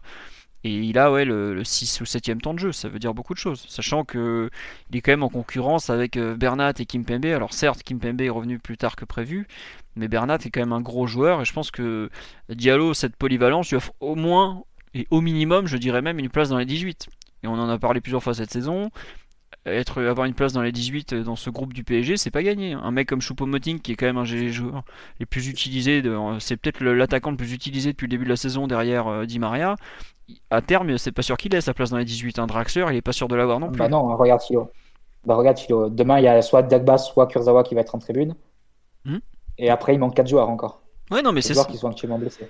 Et puis, il manque pas des peintres. Hein. Il manque bah, euh, Neymar Gay, ça sera dans le 11. Euh, je vois pas comment on pourra le sortir des 18, sachant qu'il peut jouer à tous les postes de la défense, tous les systèmes il y a, non mais les places vont être très chères et un mec comme Diallo par exemple je pense que si le PSG doit faire un 11 de départ un, groupe de Ligue des Champions une feuille de match de 18 où il y a euh, bah, il y aura probablement deux défenseurs dessus je suis sûr que sur le banc de touche il y a Diallo quoi parce que euh, il peut jouer pareil un peu tous les systèmes, deux postes, c'est très pratique quoi. Là où un Dakba qui fait une bonne saison, même s'il a eu des soucis de blessure, en étant que arrière droit, est peut-être en danger, ou même Meunier par exemple, qui est l'arrière droit titulaire du moment, est-ce qu'il sera pas en danger sur certains, sur certains matchs par rapport justement à ce, manque de polyvalence quoi. Donc à voir. Mais sur live, on me dit, ouais, ça va sortir le chéquier cet été pour attirer un arrière gauche, enfin des latéraux. Je suis pas sûr qu'on sorte le chéquier pour attirer un arrière gauche cet, euh, cet été, quoi. Parce que est-ce qu'il sera capable de, de remplacer, euh, de remplacer, comment dire, euh, l'ami Kurzawa sur la durée? Bon, à voir aussi. Bref. J'avais dit que ce serait le dernier joueur, mais je voudrais quand même qu'on reparle un peu du. Pour, finir un peu de ce perf individuel, du match d'Icardi puisqu'il y a quand même pas mal à dire, même s'il n'a touché que 16 ballons. Euh, allez, Doumbé, qu'as-tu, qu'as-tu pensé du match d'Icardi? Parce que c'est, c'était un peu. Il commence petit à petit à prendre de l'épaisseur, donc euh, ton avis sur, euh, sur le bel homme? C'est un match euh, un peu qui représente un peu le joueur, alors peu de participation, comme Cavani, même s'il y en a qui disent que c'est différent. Il y, a, aussi la qualité technique avec sa, ça passe dans la cour de Di Maria pour le premier but. Et après, je crois que j'ai trouvé aussi qu'il y avait quelques incompréhensions parfois avec Di Maria, genre dans les appels à faire, dans... genre je crois qu'il y a un contre en deuxième mi-temps où il fait, Di Maria a ton appel, il le fait pas. Et, euh, après, il fait un autre appel et genre euh, l'action euh, est morte comme ça en fait. Donc il y a encore quelques ajustements à faire avec, lui, entre lui et ses partenaires. Mais sinon, c'est un, c'est un match qui lui ressemble, genre jusqu'au but qu'il met, genre le, le tapin d'Aubameyang à Dortmund surtout seul. Ah bah, il a mis un but euh, comme il en a mis, euh, comme il en mettra encore beaucoup, je pense. Et puis bah, c'est, enfin, c'est comme à Galatasaray, quoi. Il est, il est là dans les 6 mètres, mais il faut encore être là, quoi. Je pense que, enfin, c'est pas méchant, on en a parlé plusieurs fois, mais avoir le sens du but, euh, tu l'as ou tu l'as pas, quoi. Je suis pas sûr que Choupeau il soit à cet endroit-là au même moment. Hein. sans, vouloir être méchant, parce que j'ai, j'aime bien Choupeau, je l'ai régulièrement défendu, mais voilà, quoi. Faut savoir être dans les 6 mètres, quoi. Faut, faut savoir se placer, tout simplement. Omar, toi qui connais très bien Icardi pour l'avoir euh, vu souffrir à l'Inter durant de nombreuses années, euh, qu'as-tu pensé de son match? Puisqu'en plus tu l'as revu plusieurs fois. Pas très bon. Pas très bon, t'as pas aimé toi? J'ai pas. Enfin. Il n'y a, pas, y a pas C'est vraiment pas assez par rapport à ce qu'Icardi est, capable de faire. Pas grand chose de notable. Ça passe, ça passe est très spectaculaire, mais je trouve qu'il il pèse pas encore assez dans la, dans la surface. On en revient encore au, physique, mais Icardi me semble quand même assez loin de, son, de, de, sa forme optimale. Après, c'est lui aussi un marqueur de but. Euh, les tapines, il va en faire, il n'y a pas de souci, mais je trouve qu'on n'aura pas sa meilleure version avant, avant plusieurs semaines. À ce point-là? Euh, Tu le trouves si loin que ça de sa meilleure forme, là? Ah, moi, c'est pas, c'est pas l'Icardi qui me plaît que je suis en train de voir là. D'accord. Bah, je veux bien que tu développes parce que moi je trouvais qu'il était sur le bon chemin. Je rejoignais totalement euh, ce bon Doumbé sur le, match qu'il fait. Mais vas-y, toi qui le connais très bien. Euh. Ah bah oui, il est, il est, sur le bon chemin parce qu'il y a, il y a deux semaines, il était à un niveau physique. Enfin, il était. il transpirait dès l'engagement, donc euh, c'était pas possible qu'il soit moins en forme que maintenant. Mais je trouve qu'on peut le trouver, il peut, il peut mieux se démarquer, être dans des meilleures euh, positions. Euh, y a, le, jeu extérieur n'est pas suffisamment développé, mais bon, ça, c'est pas de sa faute, pour qu'on puisse euh, utiliser ses qualités, notamment dans, dans le jeu aérien. Euh, et, et, mine de rien, il crée pas beaucoup d'occasions de, par ses, de par ses déplacements. Il se contente d'être assez, assez statique, d'être une pointe assez peu mobile pour le moment, à mon sens, euh, dans la surface. Et il ouvre pas encore assez d'espace. Mais après, euh, j'ai vu Cardi faire des trucs tellement incroyables que je suis forcément très dur et très exigeant avec lui. Mais je trouve qu'on est, on est pour le coup vraiment assez loin de, de, ce qu'il sera capable de faire dans, dans 5-6 semaines, par exemple.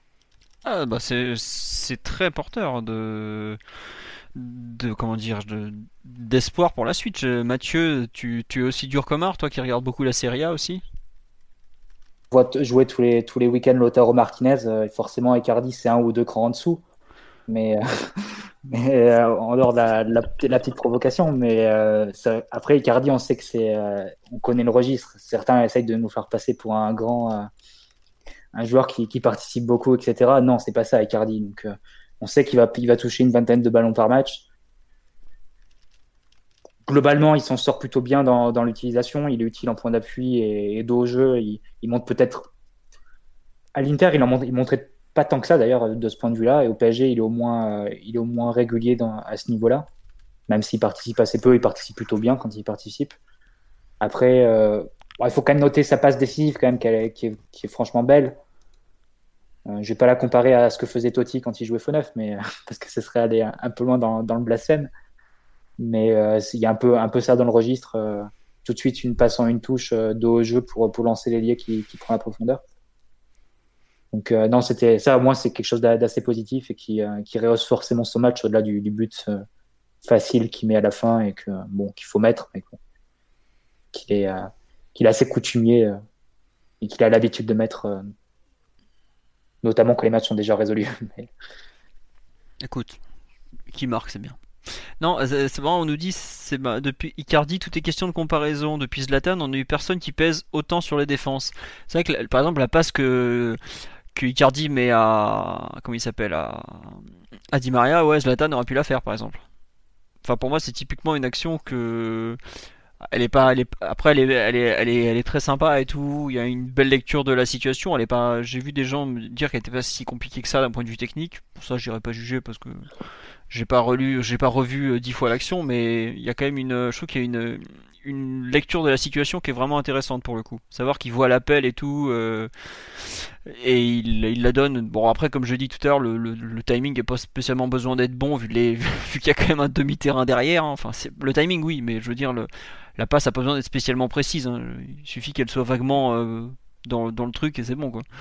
Mais en tout cas, ouais, intéressant. On nous parle du jeu de haut but, mais c'est vrai que moi je rejoins un peu Omar à ce niveau-là, à savoir que le jeu de haut but, au final, on l'a pas beaucoup vu. Hein. Il touche 16 ballons dans le match, donc c'est vraiment peu. Je crois qu'il était à, 7 à la mi-temps. Sachant qu'il y en a 2 euh, sur la 2 3 sur la même action en début de rencontre, là sur la triple occasion, il touche 3 fois la balle à ce moment-là. Euh, bon. Euh, on le voit en toute fin de match, mais c'est effectivement, je pense que, par exemple, je sais pas si on l'a trouvé une seule fois sur un long ballon pour une déviation comme l'a dit Mathieu, il, me semble qu'à un moment on a utilisé Choupeau dans ce registre-là, mais est-ce qu'on a utilisé Icardi? Je suis même pas sûr. Quoi.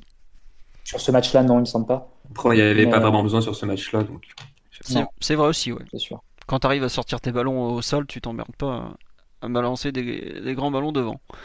Mais en tout cas, oui, euh, prometteur, et même si on peut faire mieux. Effectivement, on nous dit que le jeu extérieur n'est pas trop développé, Cavani pourrait s'en plaindre aussi, oui.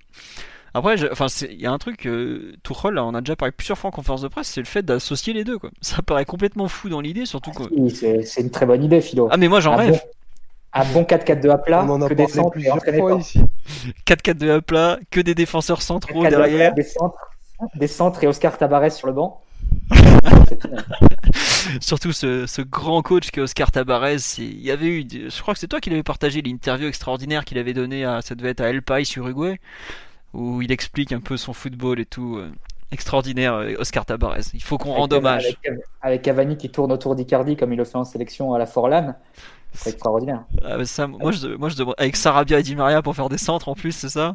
0% maîtrise, 100% euh, course vers l'avant et grand centre. Herrera en directeur de jeu, avec ses bras comme Chivas là, qui bouge partout. C'est bon.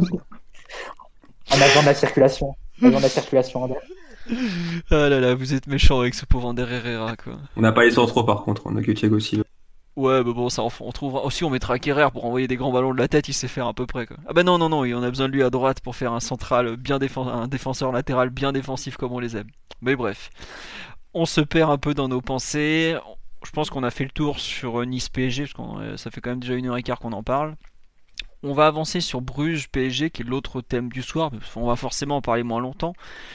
La question qui se pose, c'est un peu l'histoire de la composition d'équipe. Bon, je pense qu'en défense, on est tous d'accord pour dire que ça va être euh, Navas dans les buts et le quatuor Bernat, Kimpembe, Silva, Meunier, de gauche à droite, puisque Kerrer est toujours absent. Bon, Dagba revient à peine de blessure, on est à peu près tous sûrs qu'il sera pas titulaire. Arrive ensuite le milieu de terrain avec justement euh, qui a un peu brouillé les pistes tout à l'heure, qui a dit bah, peut-être qu'on jouera à 3 et dans ce cas-là, ça sera bah, Verratti, Marquinhos, Herrera puisqu'il a clairement cité Herrera comme remplaçant de Gay qui est blessé, ou à deux. Alors là, donc ça serait donc Marquinhos Verratti, euh, sachant que donc ça voudrait dire qu'on joue à 4 joueurs offensifs. Le problème qu'on a quand on prend ça, c'est est-ce que le PSG a 4 joueurs offensifs au coup d'envoi? Euh, Moi j'en suis pas sûr. Ça voudrait dire Sarabia, Di Maria sur les ailes et bah, soit Mbappé, euh, Icardi devant, soit Mbappé, Cavani, sachant que Tuchel a aussi dit que Mbappé et Cavani n'avaient pas 90 minutes dans les jambes. Messieurs, comment vous voyez demain le, système de jeu PSG Plutôt 4-3-3, 4-4-2 finalement euh, et, quid de Cavani Mbappé? Au coup d'envoi, pas au coup d'envoi? Euh, Mon bon Doumbé, ça va être pour toi. Qu'est-ce que, qu'est-ce que tu imagines plutôt de ton côté? Euh, Je pense qu'il va rester. Il a aussi parlé de Bruges qui était genre très bon à domicile. Donc j'ai aucune idée si c'est vrai ou pas. Mais donc je pense qu'il va partir sur 4-3. Franchement, c'est, bah, j'ai halluciné quand j'ai vu ça. Ils n'ont pas perdu de match depuis 5 mois et puis ils ont, ils ont fait des bons scores. Hein. Ils, sont, ils sont allés sur des terrains compliqués. Ils ont gagné euh, leurs deux tours préliminaires euh, contre Kiev et Linz. Ils ont gagné. Galatasaray, ils auraient pu gagner même s'il y avait un peu des trucs douteux. Et moi, moi je, trouve que c'est une équipe surtout qui va très très vite en contre. Qui est, c'est pas une mauvaise équipe honnêtement. En Ligue 1, je pense qu'il pourrait, euh, je sais pas s'il jouerait le podium, mais je pense qu'il jouerait facile, peut-être bien l'Europa League quoi ce, genre de, bonnes équipes quand même. Après, euh, c'est sûr si le PG se met en mode Ligue des Champions, il n'y a pas photo, mais bon. Euh, voilà. Mathieu, toi aussi, tu penses continuité 4-3-3, tout ça, tout ça? Oui. D'accord. Bon, j'imagine que c'est pas... A priori, Bruce joue à 3 derrière, c'est ça? Ouais, c'est ça. Alors, il joue un système un peu particulier. Je crois c'est je sais plus si c'est pas genre 3, 1, 2, 2, 2, enfin un truc. Euh, puis il, leur manque surtout un joueur très important. Ouais, non, non, non, non, mais bah, tu sais, c'est rare 3, 5, 2 où t'as un mec devant la défense tout seul. Sur général, c'est plutôt 3, 2, enfin le 2, euh, tu sais, genre il joue pas 3, 1, 4, 2, mais un, système vraiment bizarre où j'ai pas tout compris, je t'avoue, quand je l'avais vu euh, à Madrid. Donc euh, voilà. Va demander à, demander à Victor qui nous fait une analyse sur première eh oui, L'extraordinaire Victor Le Faucheux de première touche.com euh, s'est enfilé je sais pas combien de matchs de Bruges au cours des derniers jours, mais euh, il, a pas fini l'article, j'ai l'impression. Bref, c'est comme ça. Non mais oui, donc pour ben, on, verra, mais je pense que de toute façon, on a, on a, déjà joué des équipes à, à 3 derrière cette saison et on les a déjà affrontées avec un milieu à 3, donc notamment Bordeaux, la dernière d'entre elles. Donc je sais pas trop pourquoi Tourelle changerait, euh, changerait d'un coup de, schéma. Après, on sait que Tourelle, il, est, il, a ce côté-là, il a ce côté assez interventionniste parfois, euh, en cours de match, euh, et aussi parfois dès le, dès le coup d'envoi. Donc quand ça passe, ben, très bien, on, applaudit l'entraîneur, mais parfois ça peut te coûter, ça peut te coûter des matchs. en tout cas, il s'expose beaucoup quand il, par ses interventions. Donc est-ce qu'il est qu serait à même de est-ce qu'il serait plutôt enclin à, changer de, système une nouvelle fois Alors que euh, celui qui l'a mis en place depuis l'aller face au Real semble donner satisfaction? Ce serait quand même assez surprenant. Hein. Et sur, euh, sur Cavani Mbappé, moi je m'attends pas non plus à les voir, euh, à voir commencer. Je pense pour la même logique que pour le système, on va, on va continuer avec ce qui fonctionne et, et aligner pour la troisième fois d'affilée en Ligue des Champions le trio Di Maria, Sarabia et Cardi. Qui qui est, un trio qui a largement rempli son, qui a fait le taf hein, jusque-là, faut, faut le dire. Bah, deux, matchs très, deux matchs très compliqués à Galatasaray, à Istanbul et, face au Real. Ils ont, ils ont rempli leur rôle. Ouais, non, mais c'est effectivement. Donc pour toi aussi continuité. Bon, est-ce que ce, ce, mm. grand conservateur d'Omar va être continuité aussi? J'imagine que oui. Bien, bien sûr que non. ah bah écoute, tu, tu, es plein de surprises, Omar. Qu'est-ce que tu, qu'est-ce que t'en penses, toi? Euh, je, je, pars du principe qu'il faut relancer Mbappé. Euh, qu'il l'a préservé pour, euh, pour pouvoir le mettre d'entrée euh, demain. tu vas pas sortir Di Maria, a priori tu vas garder Icardi. Donc c'est à mon avis, il va aussi garder Sarabia parce qu'il est, il est assez équilibrant et tu peux lui demander des missions spécifiques de, repli défensif. Donc si je pars, si je pars sur cette idée-là, il il fera plutôt trinquer Herrera. Non pas que, non pas que ce soit un vœu, mais euh, un peu quand même.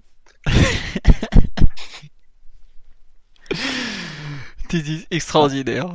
Non, non, sinon dans les possibilités, on me dit aussi euh, que on peut avoir Diallo arrière gauche et Bernat au milieu, plutôt qu'Herrera. Donc ça serait Bernat euh, milieu relayeur gauche et Verratti relayeur droit. Mais j'ai du mal à imaginer. Est-ce que si tu suis la, est-ce que si tu suis la logique de Tourelle qui disait euh, qui voulait deux, trois défenseurs pour, euh, pour les deux attaquants adverses. Si Bruges joue en 3-5-2, est-ce qu'il va pas vouloir jouer à trois défenseurs? Ouais, dans ce cas-là, il peut pas, il, va pas jouer, ou alors il va, il nous ressortir. il peut pas nous ressortir le 3-1-4-2 des, des, familles encore, cette horreur là. il peut jouer à 3 avec Marquinhos et Verratti devant la défense. Il, jouerait, et donc c'est 300 ça serait. Le problème quand tu joues si tu joues à 3 derrière au PSG, tu mets qui dans les 3 Parce que tu as, un seul droitier, c'est Silva, tu mets, donc ça veut dire tu mets euh, Diallo ou Kimpembe. Kimpembe a déjà joué libéraux, Kimpembe. Ouais, ouais, ça, je suis d'accord avec toi, c'est pas, c'est pas le plus probable. Après, si pour moi, si tu veux jouer à 3 derrière, c'est que quelque part, tu es obligé de mettre Marquinhos dans les 3 pour, vu qu'il n'y a pas Kerrer, qui pour lui, pour le coup, est totalement apte, euh, c'est un système pour lui. pour moi, tu as un souci de droitier, en fait, tout simplement, quoi. Puisque euh, Silva est pas, pas un stopper droit, on l'avait vu en difficulté à Rennes, alors que bon, il a, en théorie, il a largement le niveau pour se balader à Rennes. C'est peut-être que quand Tourelle disait on va jouer soit à 2, soit à 3 au milieu de terrain, peut-être qu'il le disait dans le sens où euh, quand ça sera un 4-3-3 avec Marquinhos quand ça sera 4-3-3 avec Marquinhos devant la défense, bah, ils seront 3 au milieu et quand Marquinhos reviendra entre les centraux, bah, ils seront plus que 2, ça sera Herrera et Verratti dans la défense. Peut-être qu'il le disait un peu de façon euh, maligne et astucieuse de cette façon-là. C'est finement vu, et puis ça correspond un peu à son discours qu'il avait eu aussi après Nice, justement, où il dit bah, quand Marquinhos joue en 6, il peut redescendre entre les centraux, ce que Paredes ne peut pas faire. D'ailleurs, il a dit du bien de Paredes, mais c'est pas pour autant qu'il va jouer. Mais bon, ça c'est autre chose. Ok, donc pour toi, effectivement, ça peut correspondre à ce niveau-là. Donc on jouerait euh, avec euh, Marquinhos qui vient en défense centrale quand le PSG a le, un peu le. Bah, il pourrait donc ressortir peut-être. Euh, est-ce qu'il irait jusqu'à ressortir le 4-4-2 de l'an dernier qu'on avait à plat? Ou justement Marquinhos avait un peu ce double rôle qu'on avait vu? Bah, sauf qu'il y aurait Herrera en plus, donc euh, ce serait pas vraiment le 4K2. Mais bon, après, on sait pas. Hein. Hmm. C'est vrai que quand il a dit. en une phrase, il a quand même semé un peu le trouble malgré tout, parce que. Il dit, il dit d'abord, ouais, bah, en fait, ça sera Herrera, ça, paraît évident. Et puis après, il dit, en fait, il faut, ouais, mais bon, on peut aussi changer tout. Mais pour moi, il y a un. Enfin, as, après, un...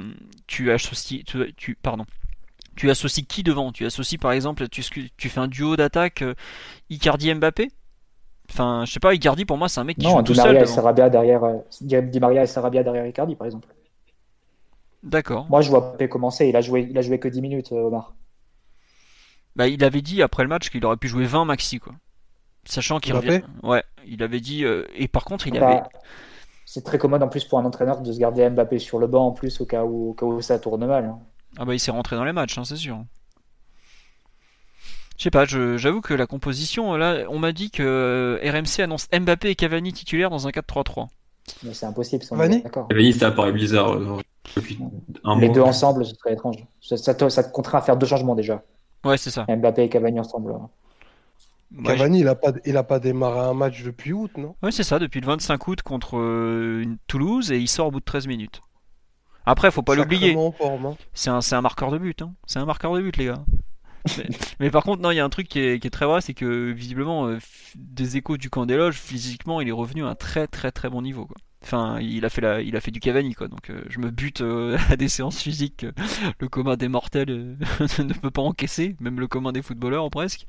Mais il est visiblement revenu à un excellent niveau. Alors après, est-ce que ça suffira pour débuter une rencontre Ligue des Champions? Moi, je suis comme Mathieu, je vois pas comment tu peux débuter un match.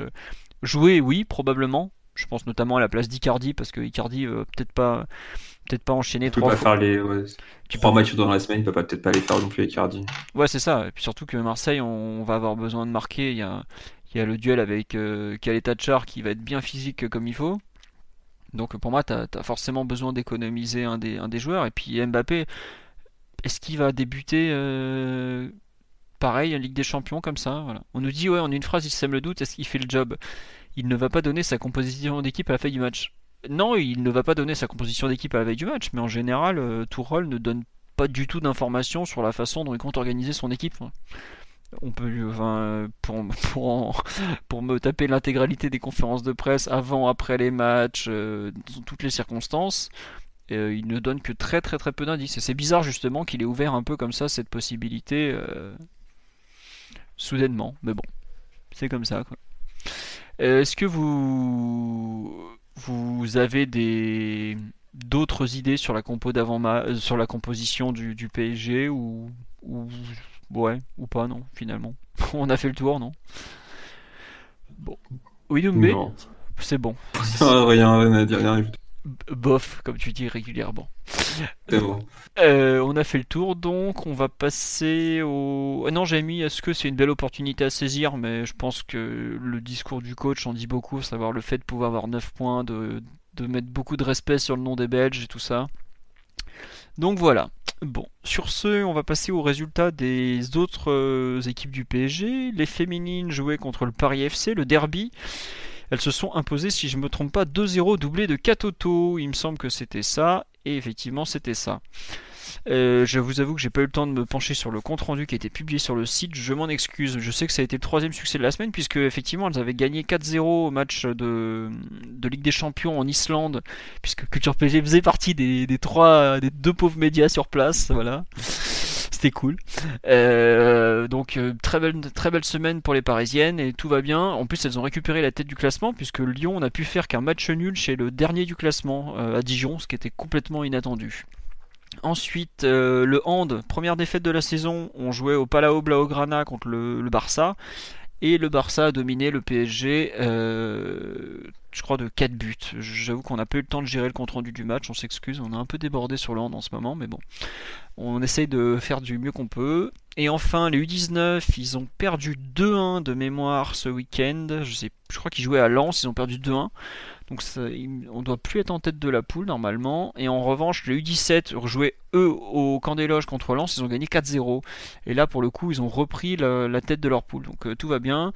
Euh, je crois que c'est, euh, j'ai pas les, je, je, crois pas avoir le buteur chez les U19, mais il me semble que chez les U17, il y a eu doublé de, comment il s'appelle, doublé de Labila et doublé de Samuel Noiro. Voilà, donc très bonne chose puisque on, est au même, on a le même nombre de points que Lens, mais on a la différence de but en notre faveur. Sur ce, on vous souhaite une bonne soirée. On espère que ça vous a plu, que le débrief a été assez complet. On vous dit. Oh là là, ça y est. il y a Mathieu qui est en train de nous mettre je ne sais quoi. Il y a l'écho dans... l'écho dans tous les sens. Une, fin de podcast complètement ratée techniquement. C'est euh, c'est magnifique, c'est un hommage. Bref. Mathieu qui écoute la valise RTL en direct. C'est extra, extra on vous embrasse tous, on espère que ça vous a plu et on vous dit à bah, lundi prochain parce que je pense pas qu'il y aura de podcast après Bruges. Voilà, ciao tout le monde. Ciao.